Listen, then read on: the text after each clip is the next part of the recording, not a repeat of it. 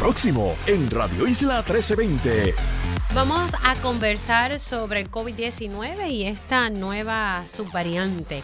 Así que ya mismito vamos a conectar con el gerente de investigación del Puerto Rico Public Health Trust para que nos oriente sobre este tema. Vamos a, a, dialogar con la Fondita de Jesús, con su director ejecutivo sobre esta época y lo que ellos van a estar realizando en el día de hoy, especialmente en esta temporada navideña.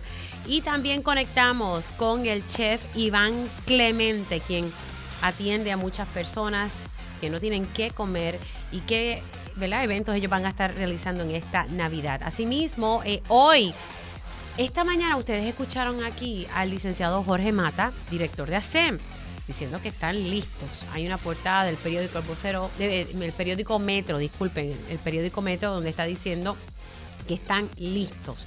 Pues la UGT dice que no, tienen conferencia de prensa precisamente a las 10 de la mañana. Trataremos de conectar con esa conferencia de prensa y también repasamos eh, todo lo que ha ocurrido en el año con el director del Port 3 y conecto con mi panel de periodistas. Así que comenzamos esta primera hora de Dígame la verdad. Con más de 20 años de experiencia en el periodismo, el periodismo ha dedicado su carrera a la búsqueda de la verdad. La verdad, la verdad. De frente al grano, con carácter entrevistará a las figuras más importantes de la noticia. Radio Isla presenta a la periodista Mili, Mili Méndez en Dígame la verdad. Muy buenos días Puerto Rico, bienvenidos a otra edición de Dígame la verdad por Radio Isla 1320. Les saluda Mili Méndez y gracias por conectar hoy 22 de diciembre, ya mismito, Nochebuena. Y el lunes es Navidad, qué emoción. Así que espero que todos se encuentren bien, que estén haciendo esas compras y que los niños ya hayan enviado esa cartita a Santa Claus y también a prepararnos para los Santos Reyes. Bueno, comenzamos y a medida que nos estamos preparando para esta época navideña, para pasarlo en familia, también tenemos que tener muy presente, seguimos en una epidemia de influenza y seguimos con el COVID-19, no ha desaparecido. Eh, así que ahora surge una nueva subvariante del virus conocida como pirola. Y conecto precisamente esta mañana para dialogar sobre esto y, y orientarnos un poco con el doctor Marcos López, gerente de investigación del Fideicomiso de Salud de Puerto Rico Public Health Trust. Doctor, buen día, qué bueno conectar. Buen día, Mili. Felicidades en esta Navidad. Gracias por la oportunidad nuevamente. no, no, gracias. Otra vez. Gracias a usted por estar disponible y siempre, ¿verdad? Hablamos, hablando en estas circunstancias, pero ¿quién mejor para orientarnos sobre piriola? O sea que estos nombres que se inventan. Sí, pirola, pirola, pirola, mejor dicho. Cuénteme un poquito, doctor. Bueno, pues mira, esto, ¿qué pasa? Nosotros estamos viendo un aumento de casos y esto es una esto es una cuestión normal que ocurre todas las navidades. Tú sabes que aumenta también influenza empieza a aumentar y usualmente estos virus respiratorios quizás por los cambios de clima y demás en Puerto Rico eso empieza a aumentar también.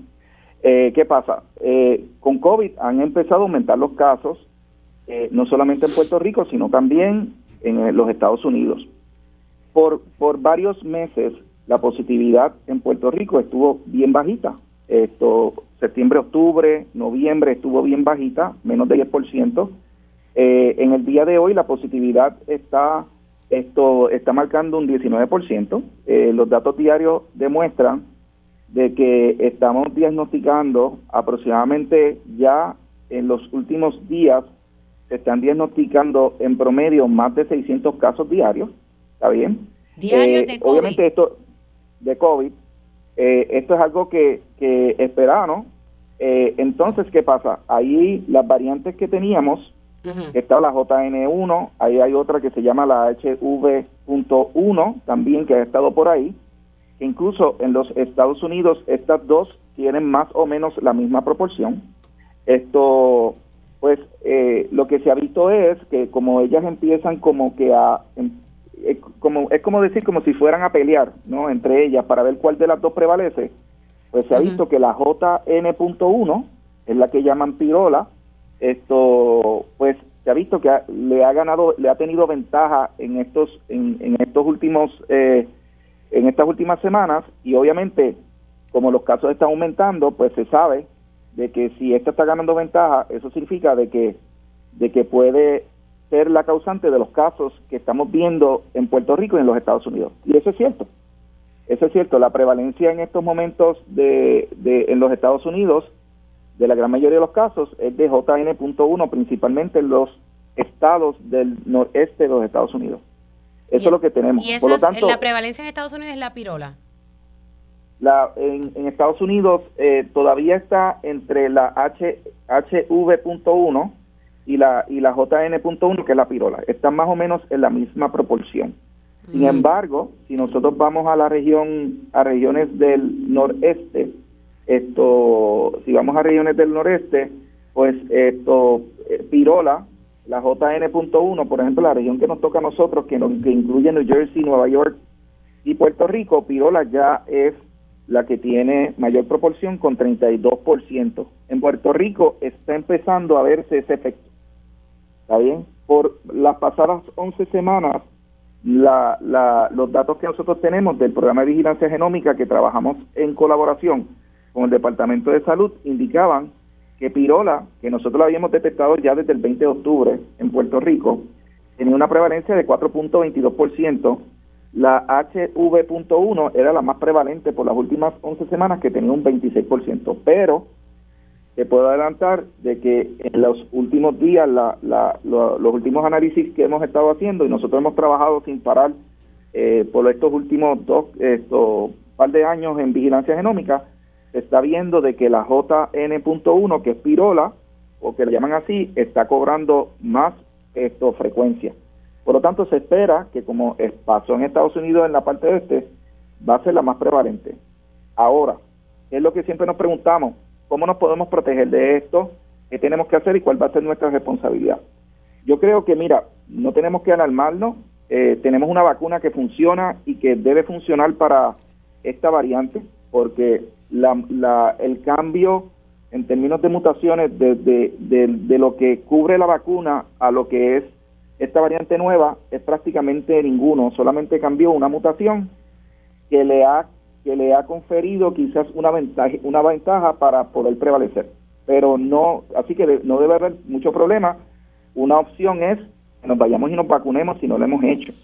Eh, yo creo que también la, la mayor opción es de que, como tú sabes que ahora tenemos micoplasma, influenza, dengue y COVID, y la realidad es que todos los síntomas se confunden, mi mejor recomendación inicial es que si tú tienes síntomas de, de, catarro, ¿ok? O te empieza a doler el cuerpo y demás, protégete, ponte mascarilla, avísale a los tuyos de que estás teniendo estos síntomas para no ponerte a contagiar a nadie, no vayas al trabajo, ¿ok?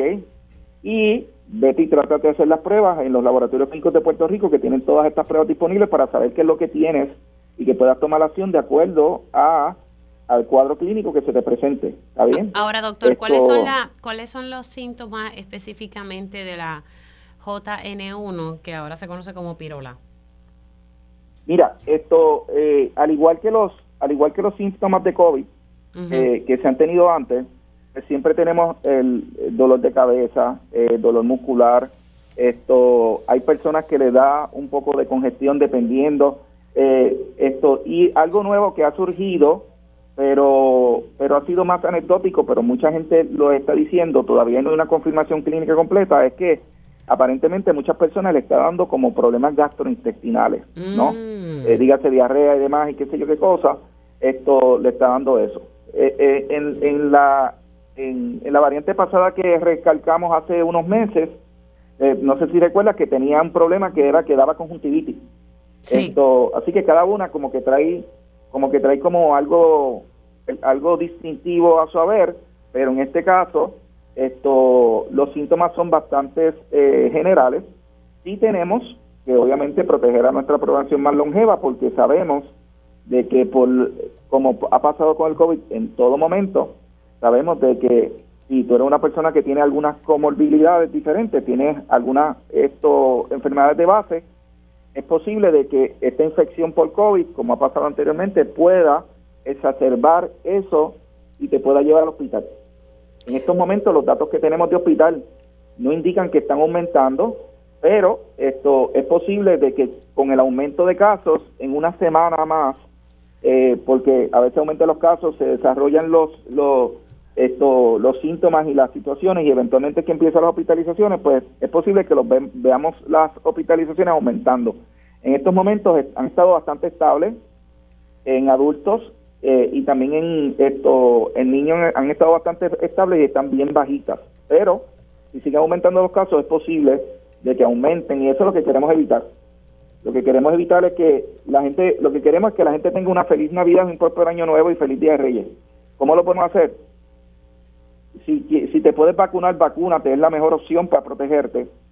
Máxime si tienes enfermedades de base, enfermedades cardiovasculares, diabetes, ese tipo de cosas, y tienes más de 60 años, deberías hacerlo. Esto, lo otro es, si te dan síntomas de catarro, ponte la mascarilla, vete para, para el médico para que te hagan las pruebas, te van a hacer las pruebas y te van a decir qué es lo que tienes. Si tienes COVID, pues ya tú sabes lo que tienes que hacer. Si tienes micoplasma, cualquier influenza, sabes lo que tienes que hacer. Mantente aislado en lo que se te va eso, pendiente de los síntomas por si pasa algo, ¿ves? si empiezan a tener cualquier tipo de situación, pues que puedes ir al hospital y pues esto simplemente se convierte en un incidente y no tengamos nada que lamentar. Eh, y es lo que queremos.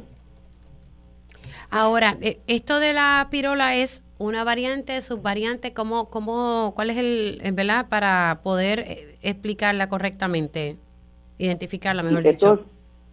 sí, esto es un sublinaje de, de la misma variante Omicron que hemos tenido por estos últimos años.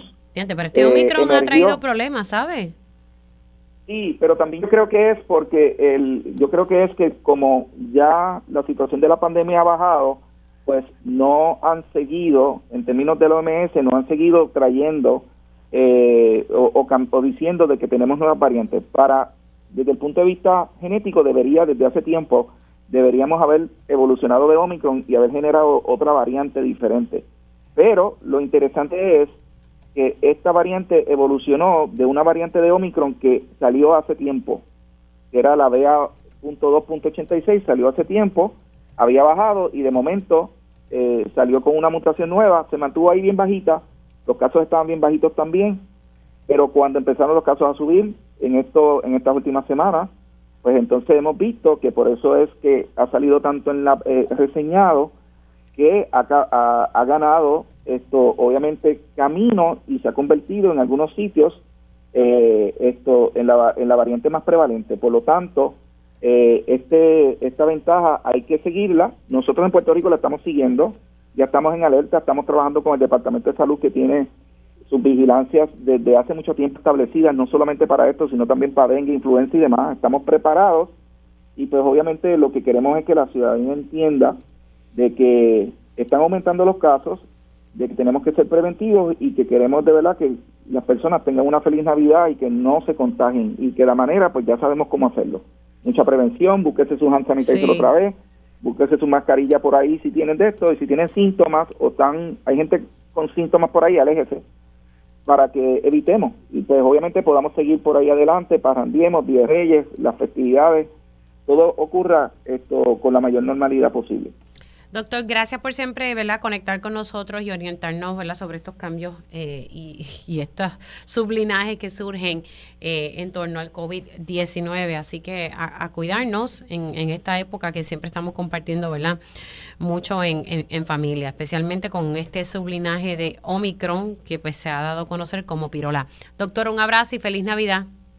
Lo mismo, feliz Navidad para ti y para los tuyos. Gracias. Igualmente, el doctor Marcos López, gerente de investigación del Fideicomiso de Salud y hablando un poco sobre el, COVID y este sublinaje de Omicron que ahora se llama pirola, eh, que está siendo prevalente en Estados Unidos y, y, comenzó a verse aquí en Puerto Rico desde el 20 de octubre y los últimos días pues pirola cobró más frecuencia en la isla y sí tiene, además de los síntomas del COVID, eh, también pues problemas como estomacales. Vamos ahora, son las 10 y 15, estamos pendientes, ya mismito vamos a conectar con la conferencia de prensa de la Unión General de Trabajadores que están, que van a comenzar ya mismito eh, y, y reiterar nuevamente la falta de personal en los hospitales eh, que componen ¿verdad? todo centro médico. esta mañana precisamente el director ejecutivo de ASEM dijo que estaban listos para esta época navideña y que sí tenían empleados. Pero quiero conectar eh, con el director ejecutivo de la Fondita de Jesús, Josué Maisonet Colón. Buenos días, Josué, ¿cómo estás? Buenos días, Mili, saludos. Gracias por la invitación nuevamente. Gusto estar aquí con ustedes. Gracias por conectar con nosotros, Josué. Ustedes, ¿verdad? Eh, siempre están activos en la Fondita de Jesús. Eh, que ustedes, ¿Cómo van a estar trabajando en estos días, eh, ¿verdad? Que se acerca la Nochebuena, Navidad y creo que hoy, ¿verdad? Tienen un, evento. Cuéntame un poquito. Pues ante tanta noticia no tan positiva para el país, ¿verdad? Bendito. Nosotros acá en la Fondita de Jesús tratamos todo el tiempo de de acompañar, de celebrar y, y, de compartir con las poblaciones que nosotros servimos en esta ¿verdad? época navideña. Tenemos varias actividades, comenzamos con la actividad de Acción de Gracia, hoy estamos celebrando lo que es la Nochebuena junto con nuestros participantes, ¿verdad? Personas sin hogar, adultos mayores que servimos en las comunidades, voluntarios y la comunidad completa, ¿verdad? Entre empleados y todo, porque es lo que nosotros tratamos de fomentar. El mensaje principal eh, ¿verdad? Eh, en esta época y en este año tan difícil, pero en esta época navideña, es fomentar el acompañamiento, ¿verdad? El amor, la, solidaridad y la empatía hacia todas las personas, especialmente que tengan o que estén pasando por tiempos difíciles. Y en el caso de la Fundita de Jesús, pues las personas sin hogar. Sí, ustedes entonces van a estar, eh, hoy que van a estar acompañando a estas personas. Sí, hoy vamos a estar, eh, ya está, están los participantes en diferentes actividades en el día de hoy. Vamos a estar celebrando lo que es la víspera de Nochebuena. La semana que viene estaremos celebrando el viernes también la víspera de día de año. Hoy van a tener música, alimentos, quien auspicia la actividad es la familia Levi, que precisamente este año se cumplen 30 años corridos en que la familia Levi ha auspiciado las actividades de Navidad en la Fundita de Jesús y gracias a ello pues más de 200 personas en cada actividad se han beneficiado. Así que hoy es un día de, compartir con estos seres humanos que lamentablemente pues no tienen y no cuentan con el privilegio de, compartir pues en la noche con su familia, en un techo, en un lugar seguro. Sí, no, eh, y son muchos. Eh, hablábamos en el pasado, las veces que, que hemos dialogado, eh, sobre cómo ha cambiado, ¿verdad?, el perfil de las personas eh, que acuden a la, a la fondita de Jesús. Eso es así, el perfil de, ¿verdad?, lamentable de lo que es la fondita de Jesús en cuanto a los servicios que llegan las personas a recibir, ¿verdad? El perfil ha cambiado significativamente, lo que hoy día cualquier persona está llegando con diferentes solicitudes de ayuda, de servicios, no solamente de vivienda, sino pues pagos de utilidades, de renta, de gastos médicos para no perder su vivienda actual, ¿verdad? Y lo que nosotros buscamos más allá de, fomentar y, promover, evitar el sinobarismo es precisamente el educar y, y apoyar en aquellos espacios donde las personas necesitan. Hoy, por ejemplo, es un día en el que el 75% de las personas que están en el salón comedor compartiendo son adultos mayores, ¿sabes? Estamos hablando de que los adultos mayores, hay muchos adultos mayores en la calle y, lamentablemente pues tenemos que, que, comenzar a trabajar, a prevenir el sinhogarismo en todo su perfil, pero sobre todo en los adultos mayores. Pero entonces persiste entonces ese ese perfil, porque también hablábamos de, jóvenes, eh, ¿verdad? Que están también en esta situación. Las veces que tú puedes eh, conversar con, con, tus participantes, los adultos mayores, te explican por qué están, ¿verdad? En, en la calle, cuáles son las circunstancias, ¿qué, qué has observado? Sí, igualmente, lamentablemente mucho mucho abandono, ¿verdad? Mucho abandono en cuanto al apoyo de sus seres queridos, ¿verdad?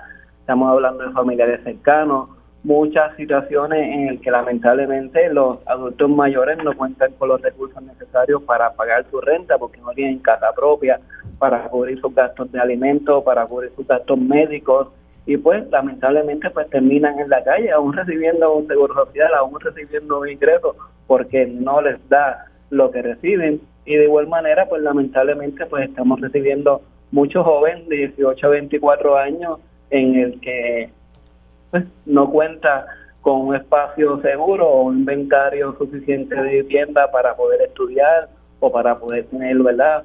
Una, una, un espacio seguro y digno. Estos jóvenes que me dices de 18 a 24 años, ¿tienen ese apoyo familiar? ¿Tienen familiares o, son personas ¿verdad? que están prácticamente solos?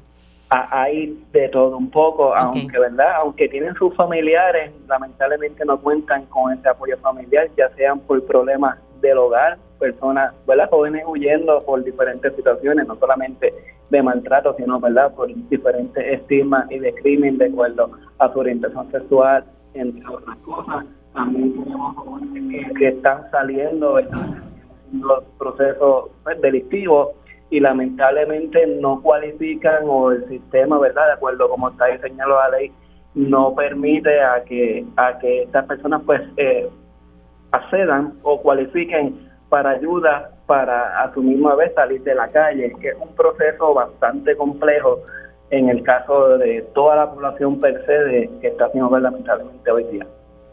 Gracias por conectar con nosotros y verdad que eh, tengan un, compartir hoy eh, súper chévere y que puedan darle verdad ese, ese amor, ese cariño, ese aliento a estas personas que van a la fondita de Jesús, eh, no solamente a, recibir alimentos, sino a, recibir amor, cariño.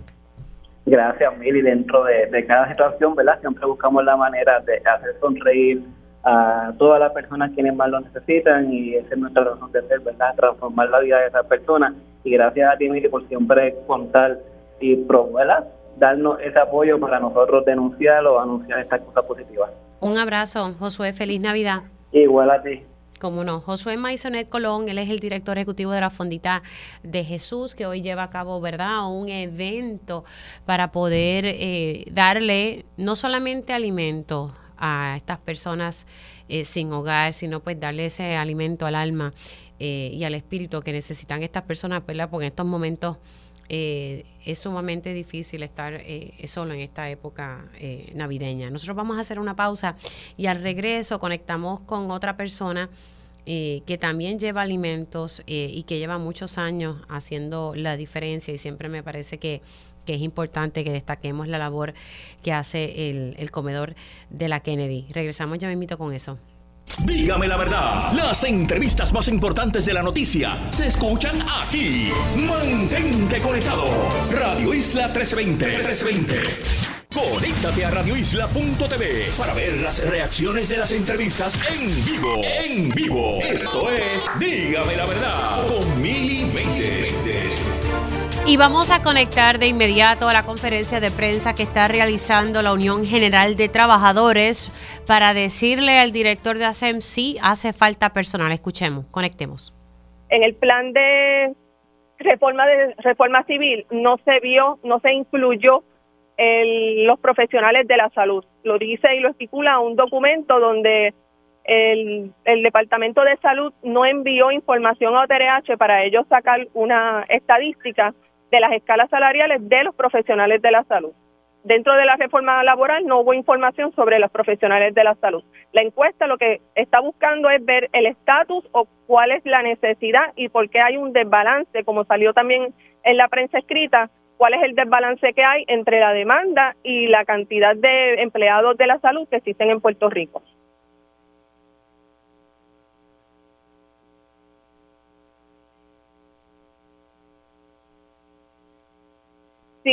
Si, no se si no se encuentra si no se utiliza unos números específicos de qué es lo que está ocurriendo, la radiología de lo que está ocurriendo en en la fuerza laboral de la salud, pues no se pueden eh, llevar los esfuerzos a, resolver el problema que hay.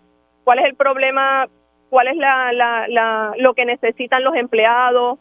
Eh, la nueva fuerza laboral que está surgiendo, cuáles son sus expectativas, qué buscan, si es un balance entre la vida y el trabajo, la razón por la cual se están yendo de Puerto Rico o la razón por la cual se están yendo al sector privado también hasta que no se, se, verifique qué es lo que está pasando, pues entonces no, no podemos estar dando palos a ciegas de lo que se necesita para resolver por una vez y por todas la crisis de, profesionales de la salud.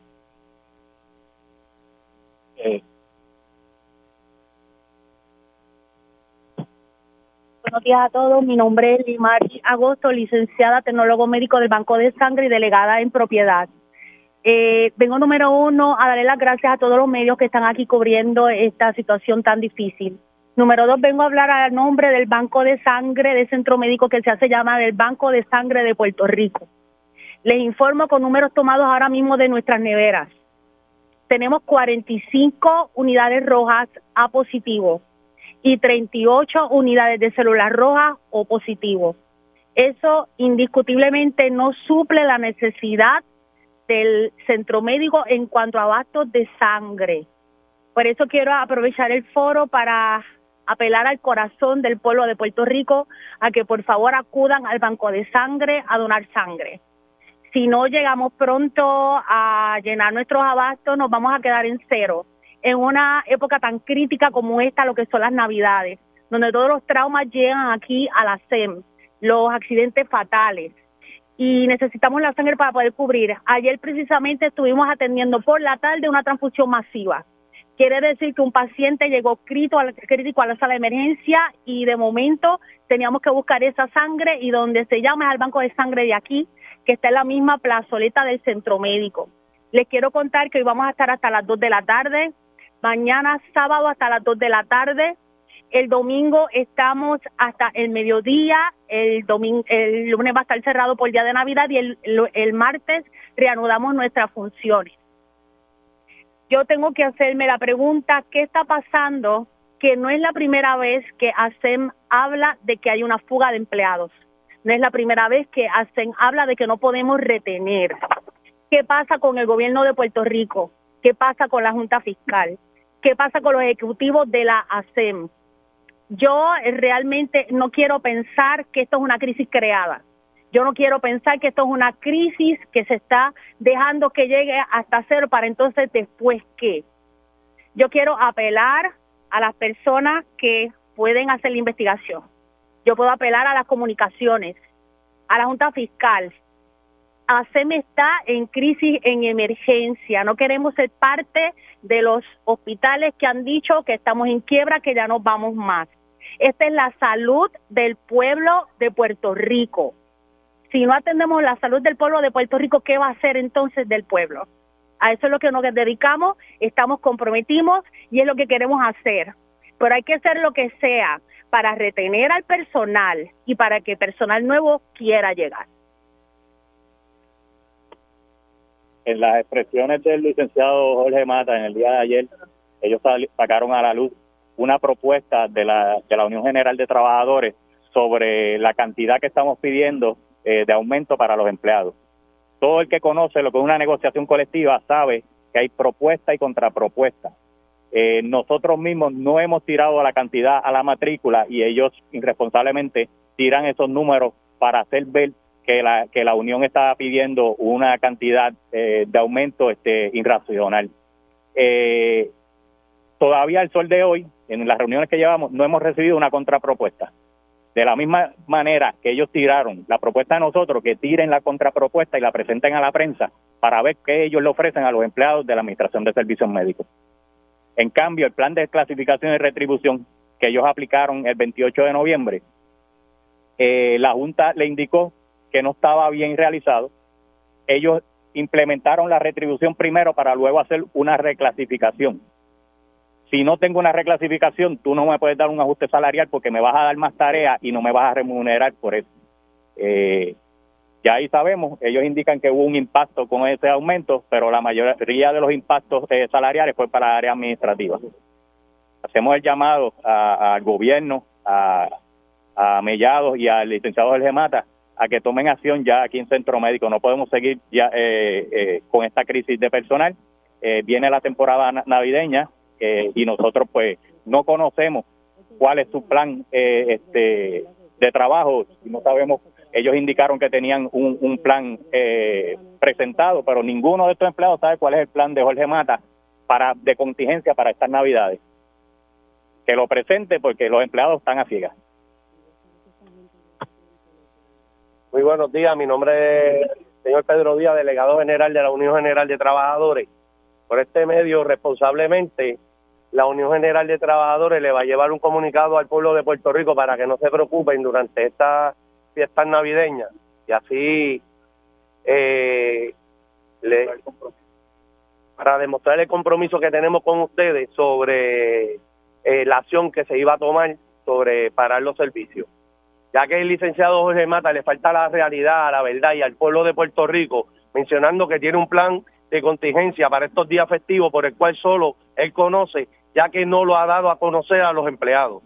Ante la inacción tanto del gobernador Pedro Pierluisi, el secretario de salud del doctor Mellado y el administrador de ASEN, Jorge Mata, nosotros los unionados de ASEN, a quien el gobernador nombró esenciales y no se nos trata como tal, este grupo de empleados comprometido con la salud del pueblo de Puerto Rico ante los días festivos que se avecinan, donde aumentan los accidentes de automóviles motoras por uso de pirotecnia, por el desvío de otros hospitales hacia nuestra sala de emergencia, los heridos de bala, entre otros, le presentamos nuestro plan de contingencia, en donde hemos decidido posponer nuestro voto de huelga hasta enero, donde esperemos respuesta afirmativa por parte de la Administración el gobernador y la Junta de Control Fiscal.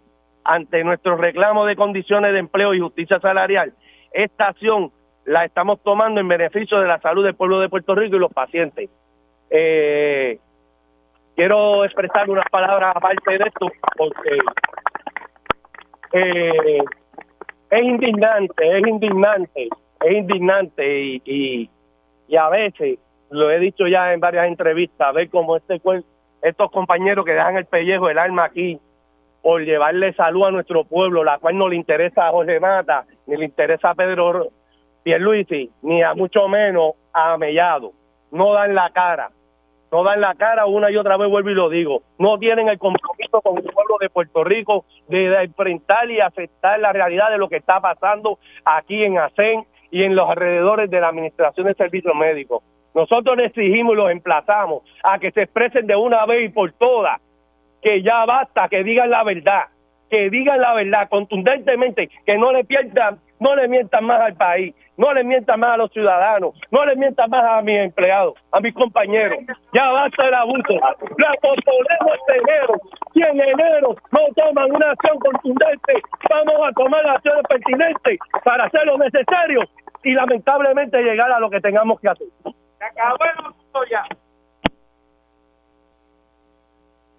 Bueno, eh, ya escucharon las expresiones de los empleados de la Administración de Servicios Médicos. La Unión está comprometida con ellos y con todos los demás departamentos, Hospital Municipal, Hospital Pediátrico, Hospital Universitario, URRA, AMSCA, todos los componentes de la salud. Estamos en, apoyo y, con fuerza para, para, para trabajar que este gobierno los atienda, atienda sus reclamos, la falta de personal, eh, eh, la, falta de ajuste salarial que de los que no recibieron con el plan este de retribución y reclasificación, vamos a seguir en pie y vamos a seguir luchando por ello.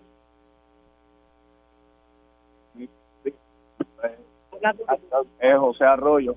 Eh, Ahí ustedes están escuchando, eh, ¿verdad? Eh, esta conferencia de prensa de la Unión General de Trabajadores se está llevando a cabo en este momento.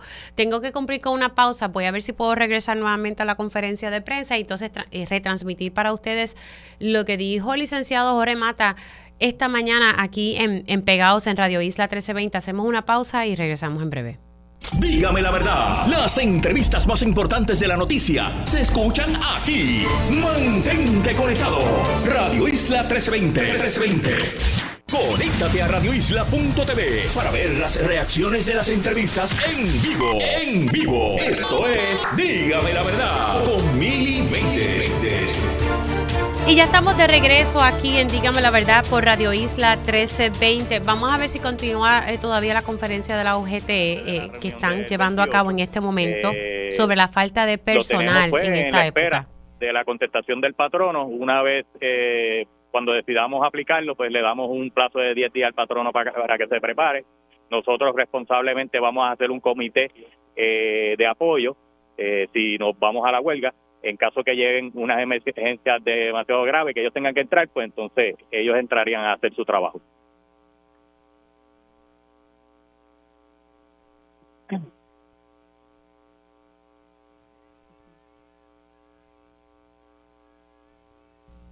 Están ahí, lo más seguro es que están haciendo preguntas a los integrantes de la UGT. Seguimos conectados a, la conferencia de prensa. paciente le tienen que dar un servicio, una, tiene una cantidad de horas para atender a este paciente y se extiende el doble o el triple de horas. Inclusive no tenemos este las camillas cuando se nos ataponan los pacientes en sala de emergencia por falta de, empleados en hospital universitario, pues el personal enfermero de sala de emergencia tiene que hacer doble trabajo, tiene que atender la emergencia, más tiene que darle seguimiento al paciente que dejaron, que no se pudo este atender y enviar a cuarto, lo tiene que darle el servicio, lo tiene que darle el enfermero, atendiendo eh, sobre 20 pacientes cuando realmente un enfermero lo que sería recomendable sería como seis eh, pacientes. También tengo otro detalle que añadir en cuanto al banco de sangre, cómo afecta la situación. Nosotros necesitamos más tecnólogos médicos. Nosotros solamente en la actualidad somos tres tecnólogos regulares para cubrir siete días a la semana, porque el banco de sangre no cierra en fines de semana. Tenemos un cuarto tecnólogo médico regular en eh, periodo de entrenamiento. Nosotros tenemos una población bien delicada que son los pacientes de cáncer. Ellos requieren de componentes, sobre todo de plaquetas.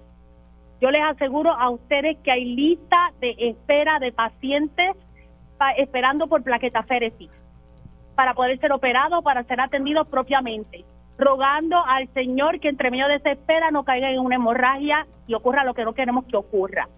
Necesitamos el personal completo para yo poder servir una plaquetaféresis a tiempo. Nuestros pacientes de cáncer también utilizan células rojas leucorreducidas. Quien el personal que hace células rojas leucorreducidas es el tecnólogo médico. Yo necesito un inventario de células rojas leucorreducidas y que lleguen a tiempo para poder ser transfundidos. Son pacientes que son anémicos, que andan con niveles muy bajos de hemoglobina. El producto les llega tarde, no les llega a tiempo y queremos hacer un trabajo eficiente y a tiempo con nuestro pueblo y con nuestros pacientes de cáncer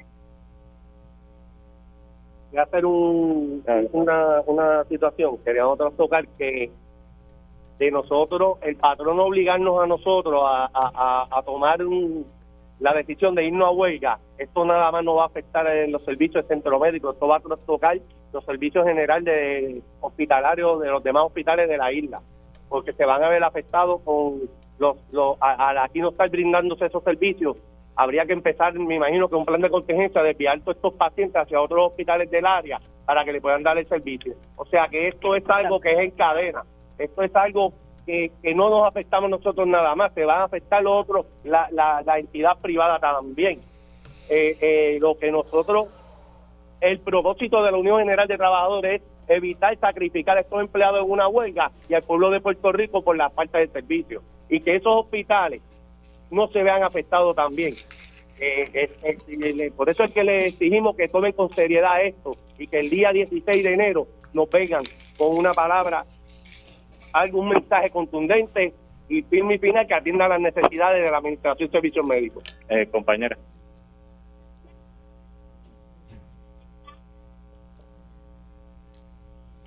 Señores, estamos transmitiendo aquí en Dígame la Verdad por Radio Isla 1320 la conferencia de la Unión General de Trabajadores sobre la escasez de pues, empleados. Una cantidad eh, de, empleados nuevos, pero por el otro lado se le está yendo el doble.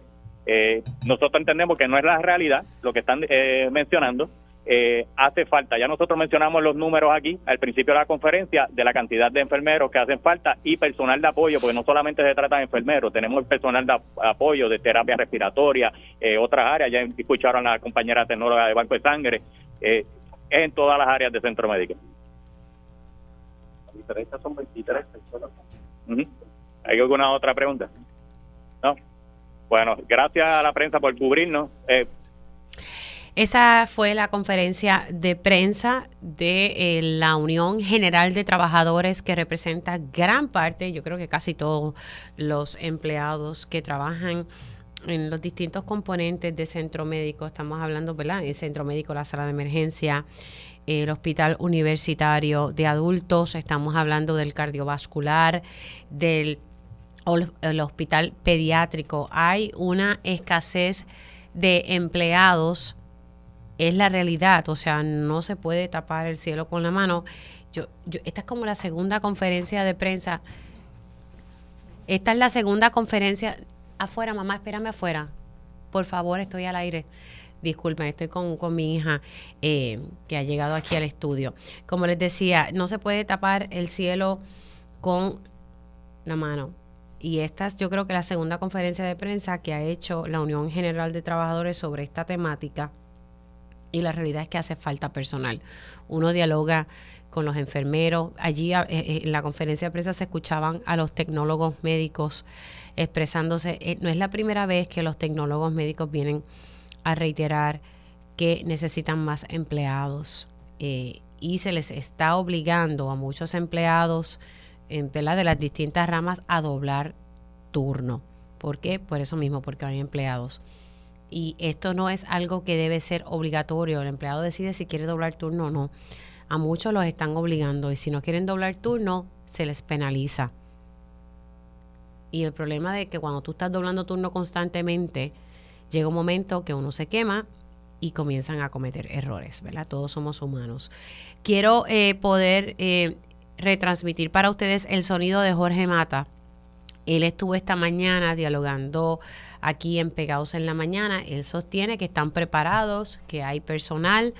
Eso es muy distinto a lo que acaba de explicar eh, la UGT que recuerden que la UGT tiene un voto de huelga, ya ellos dijeron, ¿verdad?, que eso no lo van a implementar en este momento porque el país, ¿verdad?, necesita a, a, todos estos empleados trabajando especialmente en esta época navideña. Vamos a escuchar qué fue lo que dijo el licenciado Jorge Mata.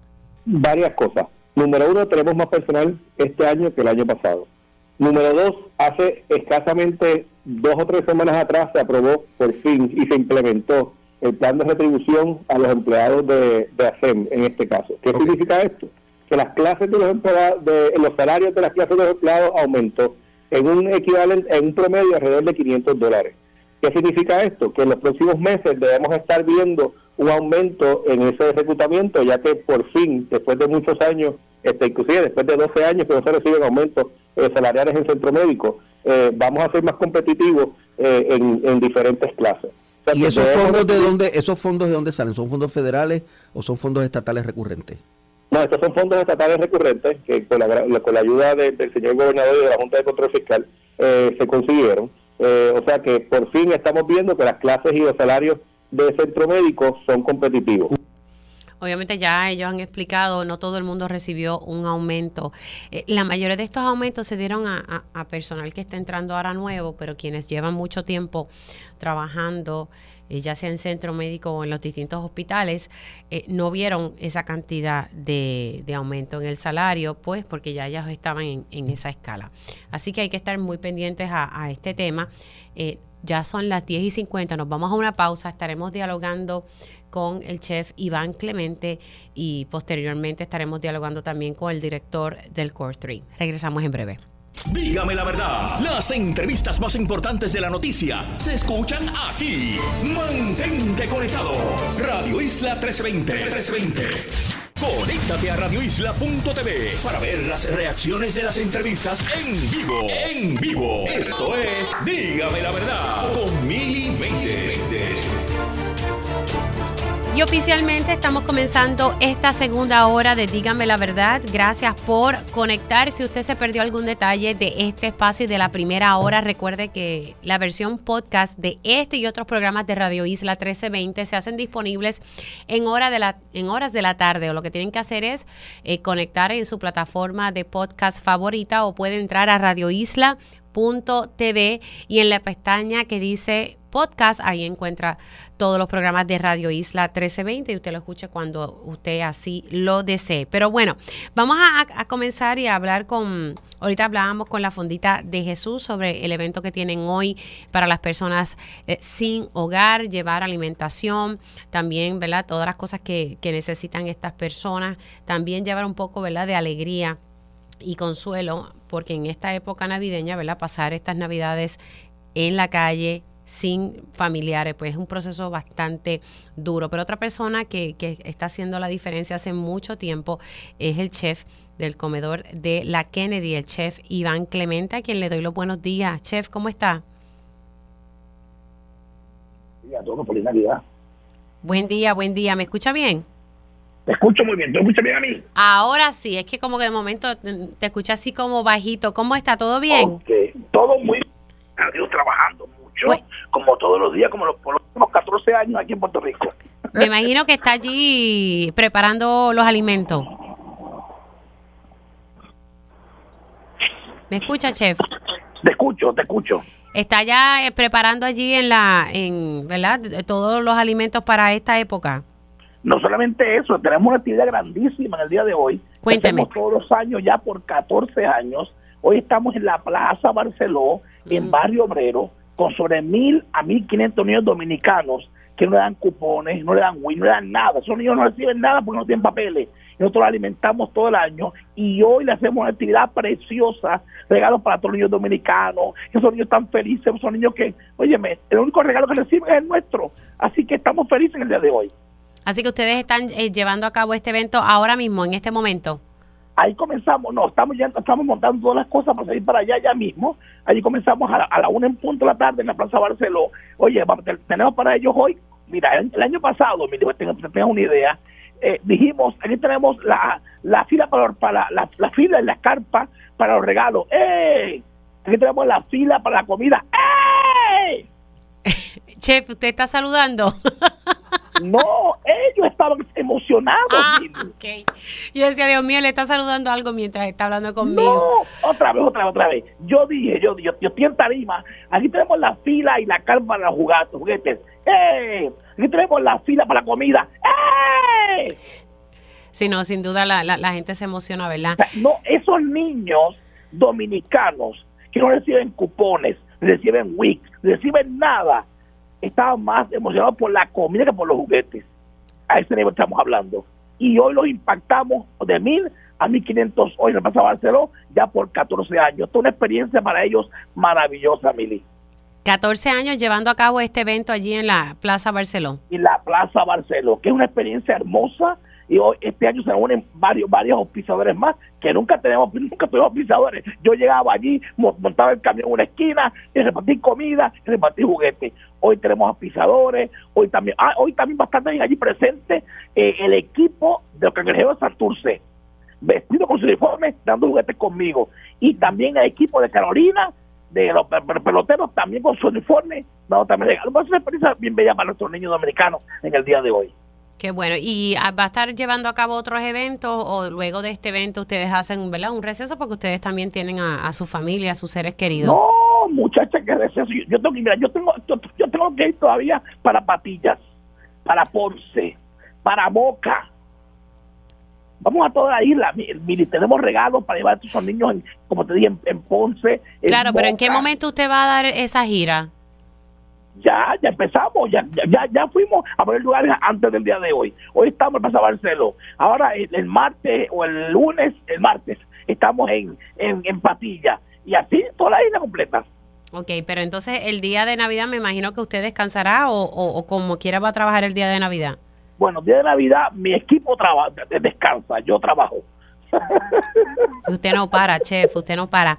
Algo no, que hay, que- hay que contabilizar los regalos, hay, que, hay, hay tanto trabajo. Pues mira, para descansar tenemos todo el año, más después, por estos regalos de estos niños, es importante que lo reciban, porque muchos de nuestros niñitos, no solamente el regalo, la comidita, óyeme, muchos niños pasan hambre en Puerto Rico, y esto que la gente lo entienda, de cada 10 niños en Puerto Rico, 6 a 8 pasan hambre. Señor, esto es serio.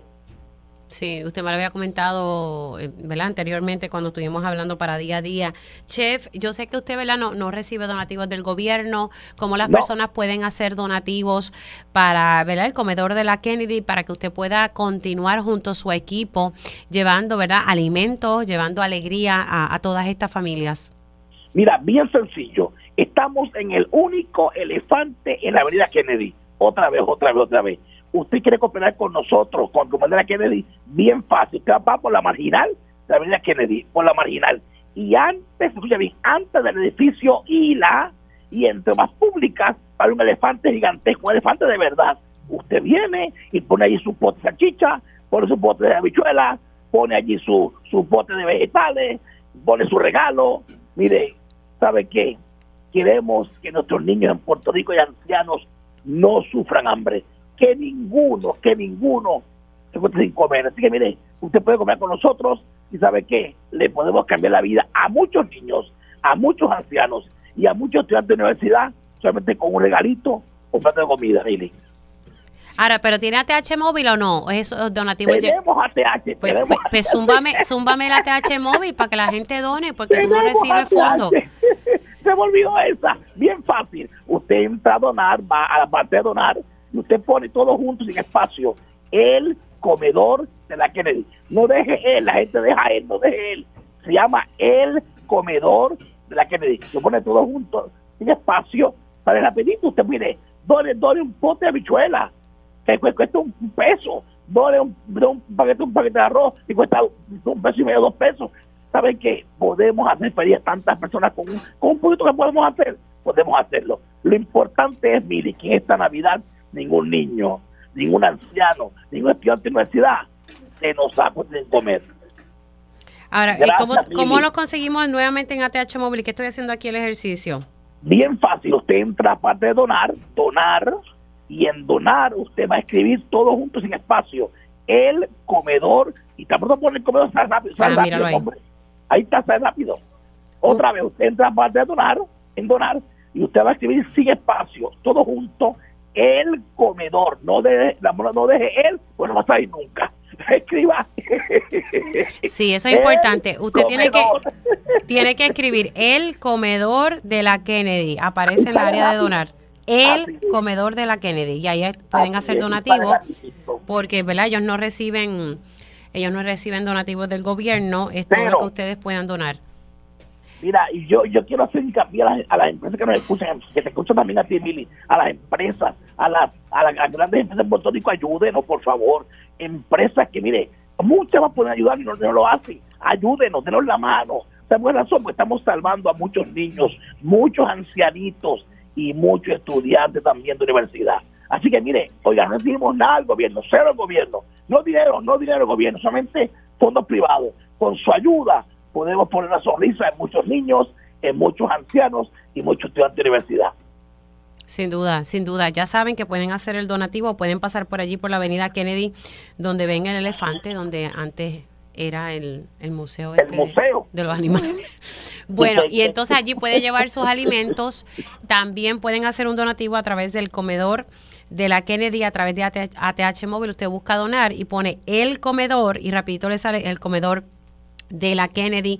Gracias, chef, por todo lo que usted hace a su equipo de trabajo. Eh, he estado por allí y a la verdad que hay que decirle usted y tenga, porque hay compromiso real con, ¿verdad? con las personas que no tienen mucho y, y cuando uno pasa por allí ve familias, ve nuestros adultos mayores pasando por allí a buscar alimentos, porque sí hay necesidad en el país.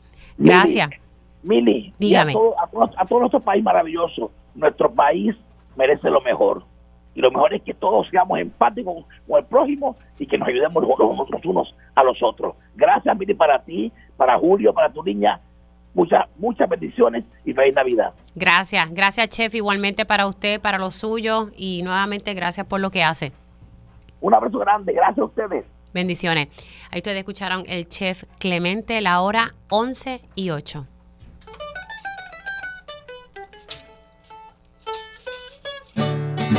Para levantarte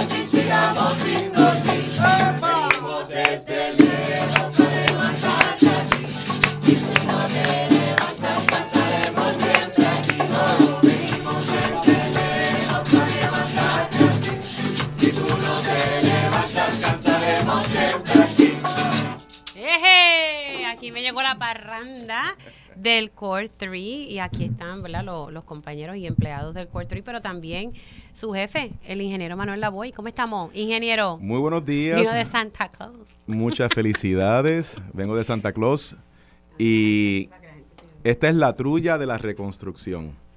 Soncor 3. Aquí estamos representando eh, casi 250 empleados y empleadas puertorriqueños y puertorriqueñas que laboran todos los días para asistir, ayudar, apoyar a las agencias, a los municipios y a las entidades sin fines de lucro que ejecutan la obra de la reconstrucción con estos fondos de FEMA sin precedentes. Así que nos dedicamos todos los días a esa, a esa tarea importantísima de adelantar la reconstrucción, pero hoy aquí pues tenemos otros talentos y estamos trayendo un poquito de alegría, de felicidad eh, a través de la música y de verdad que estamos muy agradecidos, Mili, por la oportunidad, traer un poquito de música y obviamente hablar de la reconstrucción y su progreso. Bueno, precisamente hablemos un poquito, ¿verdad?, cómo, cómo va corriendo eso. Yo creo que en comparación al año pasado, la cosa ha ido acelerando un poquito más. Definitivamente. Aunque falta, ¿verdad? O definit aquí vamos a estar reconstruyendo por los próximos 8 a 10 años. Eh, y yo me siento muy satisfecho por el trabajo, las tareas, las labores que se han realizado en el COR 3 este año 2023. Yo lo considero como un buen año, un gran año para la reconstrucción.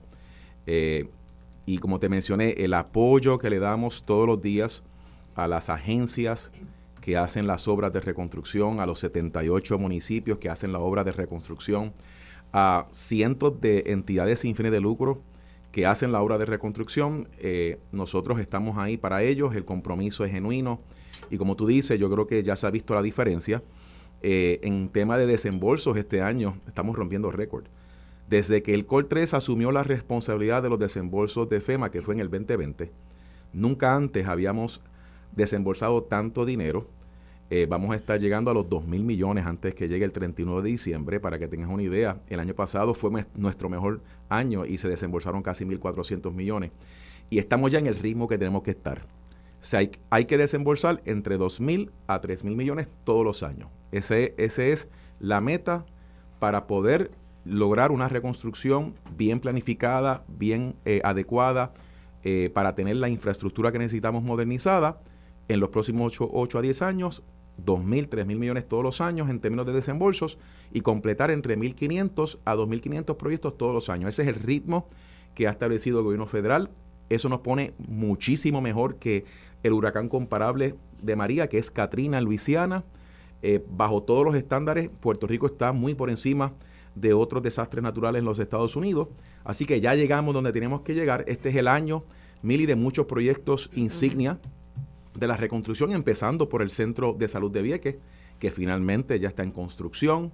Eh, proyectos insignia de la reconstrucción. El huracán María entró por Yabucoa y destruyó el parque de pelota de Yabucoa. Se está reconstruyendo nuevo por 26 millones de dólares. Este es el año donde los proyectos de energía eléctrica eh, avanzaron con fuerza. Eh, este es el año que los proyectos de acueducto y alcantarillado avanzaron con fuerza. Este es el año donde muchos proyectos de mitigación de control de inundaciones finalmente se están moviendo. Y así te puedo mencionar muchísimos eh, otros ejemplos de cómo este año marcó la diferencia en términos de la reconstrucción y obviamente el año que viene. Esperamos que sea muchísimo mejor. Yo me siento bien confiado en que vamos a superar los logros en el 2024 del 2023. Usted en un momento dado, el, el, Advanced Working Capital, en un momento dado, y habíamos hablado de esto, de que algunas agencias o municipios eh, no habían utilizado ese dinero y tenían que devolverlo. Usted estaba haciendo como, ¿verdad?, una limpieza de la lista, porque luego de que hizo la denuncia, muchas se pusieron para su número. ¿Cómo va ese proceso o ya... Va muy bien, el proceso va buenísimo, eh, porque nos permitió esto es un programa piloto. Así que como un proyecto piloto, eh, hay espacio para hacer los ajustes que se tengan que hacer. la flexibilidad que nos dio FEMA no tiene comparación en los Estados Unidos. Nosotros hemos básicamente eh, innovado, hemos eh, sido pioneros en proponer y ejecutar un programa de adelantos cuando realmente es reembolso, bajo unas flexibilidades que nunca antes teníamos. Así que como todo proyecto piloto, permite hacer ajustes, recalibrar. Y afortunadamente a tu pregunta, yo me siento muy satisfecho con los esfuerzos que hemos hecho con esas agencias, con esos municipios, los pasados tres o cuatro meses, básicamente nos hemos reunido con todas ellas. Eh, tenemos un buen plan de trabajo y de acción con ellas, así que me siento muy bien, no hay un riesgo de devolución de dinero, al contrario, eh, me parece que se apretó el paso para que estas obras continúen Así y que se beneficien de estos adelantos. Estos municipios o agencias que no habían justificado ¿verdad? ese adelanto que se le había dado, pues no, no tienen que devolver. O sea, ya todas están Hasta el ahí. momento, todas las reuniones que hemos tenido han sido bien positivas. Eh, me siento muy satisfecho con esos resultados. ¿Alguna que haya riesgo, tenido que devolverlo? Pues no, no, no lo tenemos ahora mismo. Ahora mismo, alguna. no, ninguna. ninguna. Ni tampoco municipios, tampoco. Tampoco. No. O sea, desde que, desde que se hizo el anuncio, entonces cada cual apretó. Yo pienso que eh, siempre ha habido un compromiso de las agencias y los municipios, pero era, al ser un programa piloto, de nuevo, permite hacer unas recalibraciones. Es un programa que tenemos que proteger, son flexibilidades que tenemos que, que proteger. Eh, creo que se demuestra la necesidad de adelantar dinero. Está impulsando las obras de reconstrucción, se están moviendo, eh, estamos siendo ágiles y ha creado un sentido de urgencia, pero siempre enfatizado de que progresar y adelantar y tener sentido de urgencia tiene que ir de la mano con el cumplimiento y la transparencia. Eso es parte de nuestro trabajo. De los proyectos energéticos, ¿verdad? Que es algo que siempre preocupa al país. Eh, hace unas semanas atrás estuve dialogando con Andrés García, que es el coordinador eh, federal alterno de FEMA, y en ese entonces, eso fue como el 11 o 12 de diciembre, 12 de diciembre, me adelantaba que FEMA no iba a dar la autorización, lo que es noticia hoy de que FEMA no iba a dar autorización para los esta generación eh, temporera, básicamente utilizar eh, generadores que se había pedido más, creo que eran 350 megawatts, si memoria no me falla. Vamos a escuchar qué fue lo que él dijo para entonces hablar un poco sobre eso. El- el- la historia corta, eh, hubo una solicitud hace, eh, justo después de Fiona, de unos 700 megawatts. Eh, después de eso, eh, revisando, y eso se estableció, los 700 megawatts, a base de unos números de necesidad, producto de los daños causados por Fiona, porque al final la participación de FEMA, FEMA y la autoridad de FEMA es en función de un desastre de evento declarado por el presidente que nos autoriza eh, eh, cubrir con una asistencia directa o asistencia pública, eh, cubrir daños causados por un evento, o sea, no, no es en el vacío. Así que en función de- del daño de Fiona, se estableció 700 megawatts como una necesidad inicial, lo que después fue revisado, eh, producto de números provistos por el, por el propio eh, Autoridad de Energía Eléctrica, y ese número se redujo a 350 megawatts, que es lo que está instalado ahora, que es lo que está operando. Así que la posición de FEMA expresa es que eh, son 300 megawatts lo que, lo que se proveyó, que se puede sustentar a base de los daños causados por Fiona. O sea, son 300. 350, 50. que es lo que está instalado hace no- no varios es- meses y, No y es, no es los 750 que se había dicho entonces originalmente. Es para tenerlo claro acá. el número original fue 700, se instalaron 350 eh, y, y ahí es que estamos ahora mismo. O sea que no, no va a haber espacio para mayor eh, energía Según- temporera. Correcto. Al momento la posición Eso fue el 12 de diciembre, precisamente aquí en, en Dígame la Verdad. Ayer vi que pues, ¿verdad? Se, se hizo noticia este tema. Ya lo había dicho aquí en este espacio. Así que 350 es lo que hay tras el paso de Fiona. Y yo sé que el gobernador y, y Genera PR estaban promoviendo y, y buscando la manera de que fuera más. Eh, ¿Cómo se estaría manejando eso, verdad? Porque hay una diferencia ahí de 350. Bueno, primero, eh, Andrés eh, está diciendo lo correcto y se ajustó a 350 a base de la, de la necesidad que se pudo demostrar atado al desastre de Fiona. Eh, y yo pienso que el tema de 350 a 700 megavatios, yo creo que ya se eso se superó. Sí. Lo que, lo que realmente... Porque estaba- Genera estaba preocupado y decía que necesitaba eso porque si no veríamos más apagones. Y no, queremos ver más bueno, apagones. eh, yo también he tenido conversaciones con Genera y también Genera ha hecho unas, eh, unas expresiones eh, donde se reconfirma que desde el punto de vista del desastre de Fiona, De Fiona, sí. la necesidad eran 350 megavatios. Ahora bien, la petición fue evolucionando a pedir una extensión de tiempo porque ahora no es tanto el tema de Fiona, ahora es un asunto de falta de confiabilidad en la generación por un sistema que sabemos que está deteriorado por muchas décadas y que hay unos planes para poder atender esa falta de confiabilidad, o sea, estabilizar el sistema para que se pueda generar lo que, sea, lo que hace falta. Y necesitamos más tiempo para eso. Así que la petición del tiempo, FEMA verbalmente ha dicho que, que no va, todavía no nos han contestado una carta por escrito, pero vendrá por ahí. Pero lo más importante, Mili, es que ya establecimos otro mecanismo Otro. que permita que esos 350 megavatios se queden en Puerto Rico, porque los vamos a necesitar por lo menos por dos a tres años más. ¿Cuál es ese otro mecanismo, ingeniero? De las cosas eh, que tienen que hacer se den. Ese mecanismo es comprar esos equipos o alquilarlos con los propios fondos de FEMA. y esa FEMA- petición ya se hizo hace ya unas cuantas semanas atrás por escrito. Llevamos semanas reuniéndonos con FEMA. FEMA nos ha indicado y el gobierno federal que hay un compromiso entre FEMA y el gobierno de Puerto Rico de lograr esa transacción que permita, sea comprando esos equipos y que sigan operando luego de marzo 15, que es cuando se acaba la, la misión de Fiona, o alquilándolo lo que sea mejor para Puerto Rico y para FEMA, obviamente. ¿Cuánto cuesta eso? punto. Porque comprar ese equipo, eso cuesta. Eso es lo que se está evaluando. Serían los mismos fondos de FEMA, de hecho. El gobierno de Puerto Rico no estaría incurriendo eh, en, ese, en ese costo que no sea más allá de la aportación del 10%, que es lo que estamos aportando ahora mismo en la misión. Eh, así que ellos estarían aportando el 90%, que es tremendo negocio. El 90 Porque centavos de cada alquilarlo dólar. también. tan- Ese es el análisis. Hay un asunto que ¿Quién va a hacer ese análisis? FEMA. FEMA y el COR3 Ok. lo estamos haciendo en conjunto con Francisco Berrío de Asuntos Energéticos de Fortaleza, Fermín Fontanes de la Autoridad de las P3. Estamos trabajando en equipo con el apoyo de Genera también para poder primero estimar qué sale mejor. Si sale mejor comprando o sale mejor alquilando. Pero lo más importante, eso se está dando y nosotros eh, tenemos ese compromiso.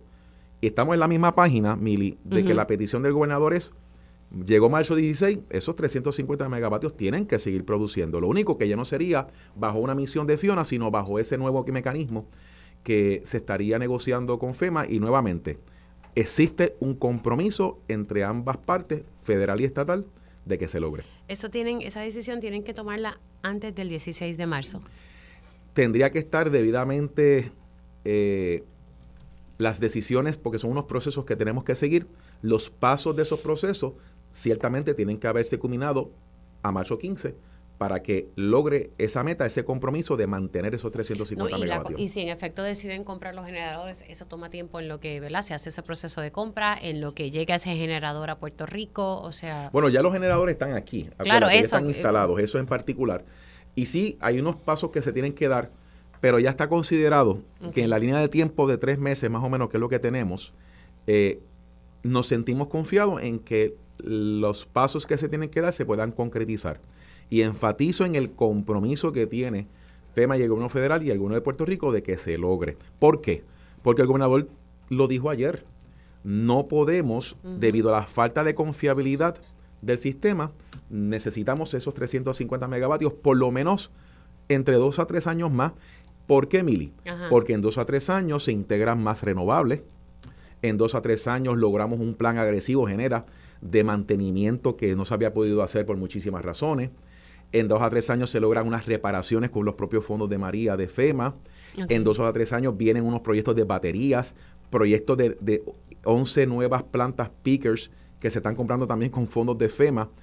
Si te fijas, hay muchísimos proyectos que se están dando, gestiones, que todos van a lograr que en los próximos dos a tres años logremos añadir más megavatios, más re- energía renovable, mayor estabilidad y confiabilidad. Y entonces ahí ya no harán falta esos 350 megavatios. Sí, pero por lo menos se proyecta de dos a tres años. Eh, Eh, hasta, tener el esa, momento, esa hasta el momento esa es la proyección. Obviamente eso se está refinando en los análisis que estamos haciendo, pero preliminarmente ese es el, el análisis que se ha hecho. Perfecto. Feliz Navidad. Igualmente, Gracias Mili. por, por traer un poquito de música. Nos vamos precisamente con música, mucha salud, muchas cosas buenas para ustedes. Sol, ok. Ok, vamos por ahí. Un, dos, tres.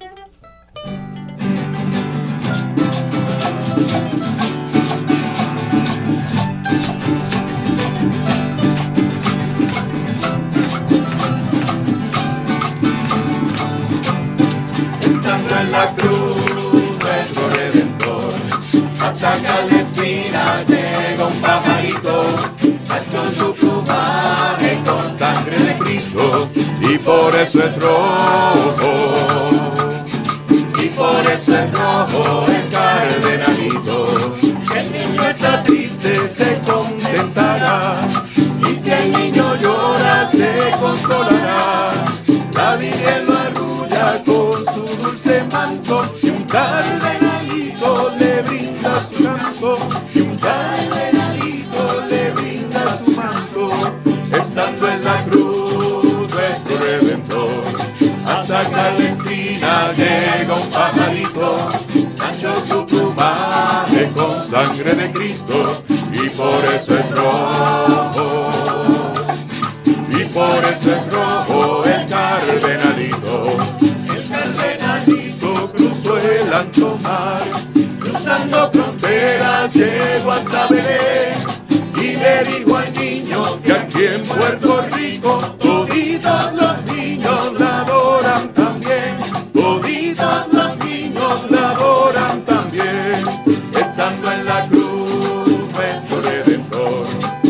hasta el espina llega un pajarito, manchó su plumaje con sangre de Cristo y por eso es rojo. Y por eso es rojo el cardenalito.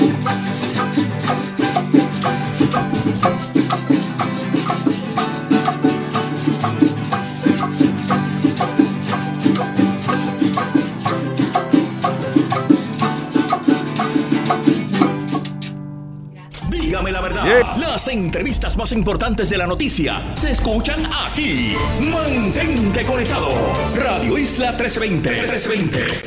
Conéctate a radioisla.tv para ver las reacciones de las entrevistas en vivo. En vivo. Esto es Dígame la verdad con Mili.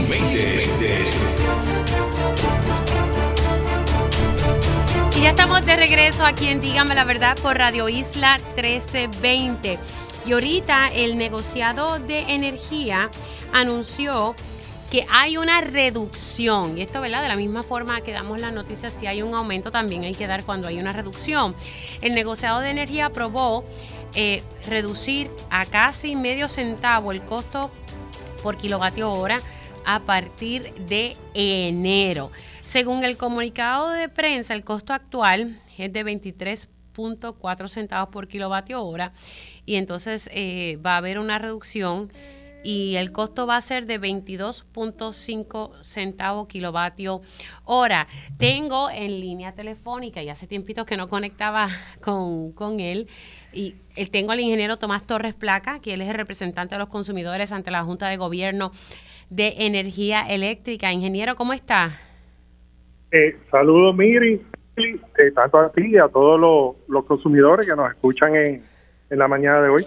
Que, pues qué bueno, nos han dado un buen regalito de Navidad de que vamos a estar viendo ¿verdad? una reducción, así que enhorabuena por eso.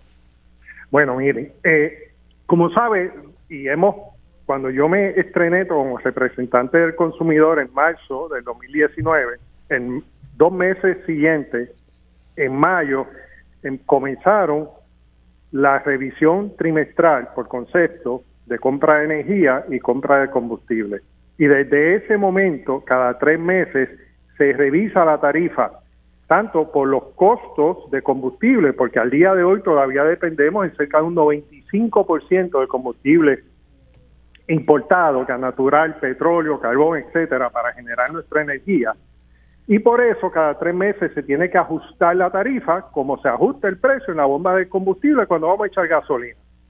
Esto que el negociado eh, dictaminó ayer, porque esta orden fue de ayer, del 21 de diciembre, de ayer jueves, pues es parte de eso.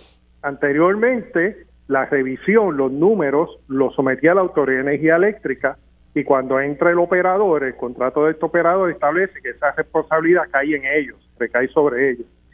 El operador sometió el 15 de diciembre una rebaja de un centavo y el negociado aprobó una rebaja de medio centavo. Estamos en una tarifa de 23 centavos y medio, más o menos, y ahora vamos a estar en, en 29, casi 23 centavos, 29.3 centavos. Ah, eh, perdóname, 22.9 centavos vamos a estar el, el, el costo de, de energía. Así que para los efectos prácticos, el, el, el- precio se mantiene en este rango entre 22, 20, 22 23.9, que es 23 centavos, entre 23 centavos y 23 centavos y medio, básicamente vemos una estabilidad en el, en el precio de energía. Pero claro, ¿A partir, a partir del primero de enero hasta el 31 de marzo eh, sería 22.5 centavos por kilovatio hora. Eh, 22.9 para ah, bueno, los eh, eh, ellos, clientes mandan en el, ellos mandan en el comunicado 22.5, así que tienen Bueno, es que depende de depende del consumo, Ok. Pero entonces sí estamos entonces viendo, del ¿verdad? consumo y, de, y del tipo de cliente. Pero si tú ves la orden, la orden establece eh, unas cantidades por, por clase de, de cliente, etcétera. Así que estamos hablando alrededor de la orden establece 22.94 centavos, es lo que dice la orden del día de ayer, basado en, en un consumo de 800 kilovatios hora. Ahora, eh, esta, la, la resolución, o por lo menos el comunicado de prensa, habla algo aquí en, en particular. Dice, la resolución del negociado también incluye una reserva en el factor de compra de energía de 0.004390, o sea, menos de medio centavo para cubrir cualquier costo derivado de la tercera enmienda al contrato de compra de energía y operación entre la Autoridad de Energía Eléctrica y AES. Pues ¿Qué ahí significa? está, exactamente. Eh, esta rebaja fue propuesta por el, el operador de un centavo, pero hay aspectos futuros que pueden afectar esto. Y el negociado, pues, lo- los considera. Uno de ellos es el, el- el aumento en, en el costo de, de combustible por este eh, eh, reorganización de este operador privado, en el cual cuando se trajo esto a la Junta de Gobierno yo establecí que esto no debía de impactar los consumidores y que el negociado debía de utilizar todos sus poderes para que esta reorganización interna de este operador privado, de este generador privado, perdóname, afectara mínimamente o no afectara a los consumidores. Ya vemos como esta, esta situación está afectando medio centavo el costo de energía, ya que el negociado reservó medio centavo. Claro, La mira, rebaja mira- mira que lo que dice aquí. centavo. Exacto, entonces está diciendo aquí que de concluir dicho proceso de renegociación sin impacto económico, ¿verdad? Se le devolvería a los clientes la cantidad que se cobre por este concepto de reserva mediante un crédito en una futura reconciliación. Así que ellos han reservado, ¿verdad? Eh, eh, eh, ese, ese costo y si en efecto esa negociación del, del contrato no, no tiene un impacto económico, pues entonces se le devuelve eso a, lo- a los clientes en el próximo en, en el próximo trimestre, cuando estén evaluando si sube o baja nuevamente. Oye, y lo que debemos de esperar es que el negociado, como yo me he dicho anteriormente, que utilice todos sus poderes para que sea así. Claro, Que en la próxima revisión pero eso es para- eso es para que usted vea- esto a los consumidores. Eso es para que usted vea, ingeniero, que se había dicho, no, esto de AES no va a traer un aumento en la factura. Pues eso está por verse. Bueno, Y- lo, lo di- los, lo dijeron otros. Yo siempre mencioné no, que yo esto estoy consciente, pero- en la factura. Yo dije el gobierno, el gobernador. Eh, así que vamos a estar pendientes a, a este tema de que en efecto lo de AES no implique un impacto Mira, para el consumidor. Yo, yo creo que esto, Mili, esta revisión tarifaria y estos procesos que hemos visto los pasados años, hemos visto la necesidad que es tener un ente regulador Claro. para que dictamine. Si no, primero no nos enterábamos de, de la información, ahora está claro que el impacto es de medio centavo, que se reservó medio centavo. Mira, medio centavo trimestral, eh, eh, esperemos que no se repita todos los meses, pero eh, punto cinco por cuatro son dos centavos. O sea que vamos a ver cómo esto ha ido madurando. Luego que esto salió de la Autoridad de Energía Eléctrica, eh, no, no sabemos de cualquier otro cambio que ha habido en las negociaciones. Pero esto demuestra lo importante que es tener un negociado, un ente regulador, y que este ente regulador utilice sus máximos poderes, como esperemos que pase en los próximos días, para que esta revisión tarifaria, este efecto en la tarifa no se lleve a cabo y que este medio centavo que se nos cohibió de disfrutar este trimestre se nos devuelva próximamente. Ingeniero, gracias por conectar con nosotros. Se me cuida mucho, que tenga una linda Navidad y muchas cosas buenas en el 2024. Pues miren, feliz Nochebuena y feliz Navidad a ti, a Julio, a la niña y a todos los consumidores y a todos allá en Radio Isla que nos escuchan en la mañana de hoy. Y usted va a seguir, ¿verdad? Va, va a aspirar a- al puesto. No, ya, ya hemos sido públicos que no, terminamos en ¿No? marzo de este año. O sea que en marzo ya, no, no más. En marzo terminamos, no serían cinco años adicionales, sería terminar en el 2029, sería un término muy de 10 años, dos cuatrenios y medio. Yo creo que los consumidores merecen diferentes personas, diferentes talentos que aporten a la discusión energética de Puerto Rico. Estar dos cuatrenios y medio, que sería 10 años, sería demasiado para una sola persona, independientemente de quién sea. Bueno, vamos a ver ¿verdad? cómo corre ese proceso. Ingeniero, gracias, se me cuida mucho. Bien, gracias. Hacemos una pausa y regresamos aquí en breve en Díganme la Verdad. Dígame la verdad, las entrevistas más importantes de la noticia están aquí. Mantente conectado y recuerda sintonizar al mediodía, tiempo igual, en Radio Isla 1320 y Radio Isla.tv.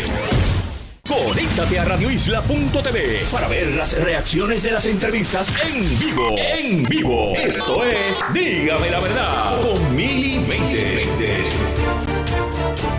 Y ya estamos de regreso aquí en Dígame la Verdad por Radio Isla 1320. Vamos a, reproducir para ustedes una entrevista que hizo la compañera Adriana de Jesús Salamán del equipo de Rayos X al expresidente de la Cámara de Representantes en torno a, lo que ocurría en la oficina de la ex representante María Milagros Charbonnier. Interesante lo que tuvo que decir el presidente de la Cámara, el expresidente de la Cámara de Representantes, Johnny Méndez. Escuchemos.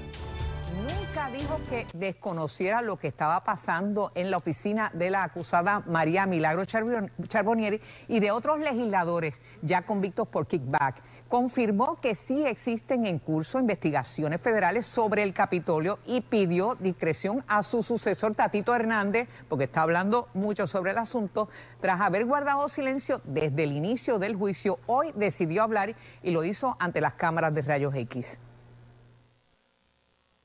Era su amiga, eh, María Milagros Tata Charbonnier, está enfrentando un juicio por sucesos que ocurrieron durante su presidencia en, en la Cámara. Muchas personas se están preguntando, Johnny Méndez sabía, Johnny Méndez no sabía, Johnny Méndez tenía que saber. ¿Qué, respuesta usted le merece? Mira, todas esas interrogantes que se hacen, muchas parten de especulaciones. Eh, uno no niega las personas que uno conoce aquí este, eh, y las amistades que uno puede desarrollar durante un periodo de tiempo. Tú tienes que recordar que, que María Milagros no era de las personas que me apoyaba a mí para la presidencia, pero compartíamos y, establecimos una relación eh, de trabajo. Eso no quiere decir que yo esté negando de que sea mi amiga, porque es una persona a quien aprecio y lamento mucho por el proceso por el cual está pasando ella y toda su familia. Eh, en términos de saber, hay, hay cosas que, que uno eh, no necesariamente tiene que saber. Sí, una de las testigos que ha estado allí eh, muy bien manifestó que de la oficina de administración, eh, por instrucciones, se le dijo que tenía que bajarle el salario a esa empleada porque eh, detectamos que era un, salario demasiado de alto. Pero es una decisión del legislador. Aquí todos los que estamos en la Asamblea Legislativa sabemos que hay empleados que aquí ninguno cobra overtime, que hay empleados que trabajan más de 12, 16 horas eh, por la naturaleza del trabajo. Cada oficina legislativa tenía un presupuesto asignado, mayoría y minoría. El legislador era que decidía cómo se iba a utilizar ese dinero. Y cada legislador, dentro de su discreción, podía decidir cómo lo iba a usar. Eh, cualquier intervención de presidencia, de administración, para mí es una intervención indebida porque es el criterio del legislador. Cada legislador toma su decisión de cómo va a operar la administración de su oficina. Eh, el meterse de administración, hacer eso, eh, puede afectar hasta los servicios legislativos que da el, legislador y, eso pues cada uno tiene que pasar juicio sobre lo que hace con el presupuesto que le asigna. Volvemos al mismo punto, no, no es solamente Charbonnier Laureano, o sea, fue Néstor Alonso, fue Nelson del Valle, o sea, habían varios ejemplos aquí en la Cámara. ¿Cómo Johnny Méndez no sabía? Es que no, yo nunca he dicho que yo no sabía. Hay casos que surgieron de auditorías que nosotros hicimos.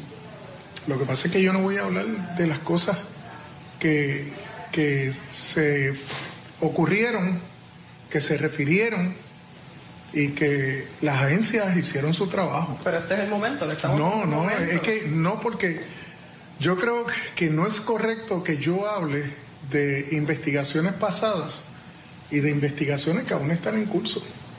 Eh, yo creo que eso, hacerlo yo sería una imprudencia. Y yo creo que las agencias estatales en su momento y las agencias federales en su momento tendrán la libertad de poder hablar. Aun cuando están utilizando su nombre de Johnny Pues, pero, pero, pero, de ¿qué la te voy, Cámara, qué te voy como a, cómplice. qué, pues, qué te voy a decir? O sea, yo tuve una presidencia donde me encontré con varios casos, con varias situaciones, y tuve que actuar con mano fuerte y con mano firme. Yo le pedí la renuncia a cinco compañeros de mi delegación, a cinco, y actué con mano fuerte, con mano firme, porque mi estándar de lo que debía de ser la ética, yo lo mantuve siempre igual. Yo no lo bajé porque eran compañeros de delegación. Y, y los que se detectó que podía haber mal, se refería y se cooperaba con investigaciones y eso. Así que si dicen que Johnny Méndez era cómplice, pues, ¿qué voy a hacer? Tú sabes, este, pero los que me conocen a mí bien, saben que yo no me presto para situaciones que sean contrarias a la ley. O sea que todos esos ejemplos y todas esas instancias, usted no las toma como un fallo en su presidencia, un fallo en su liderato.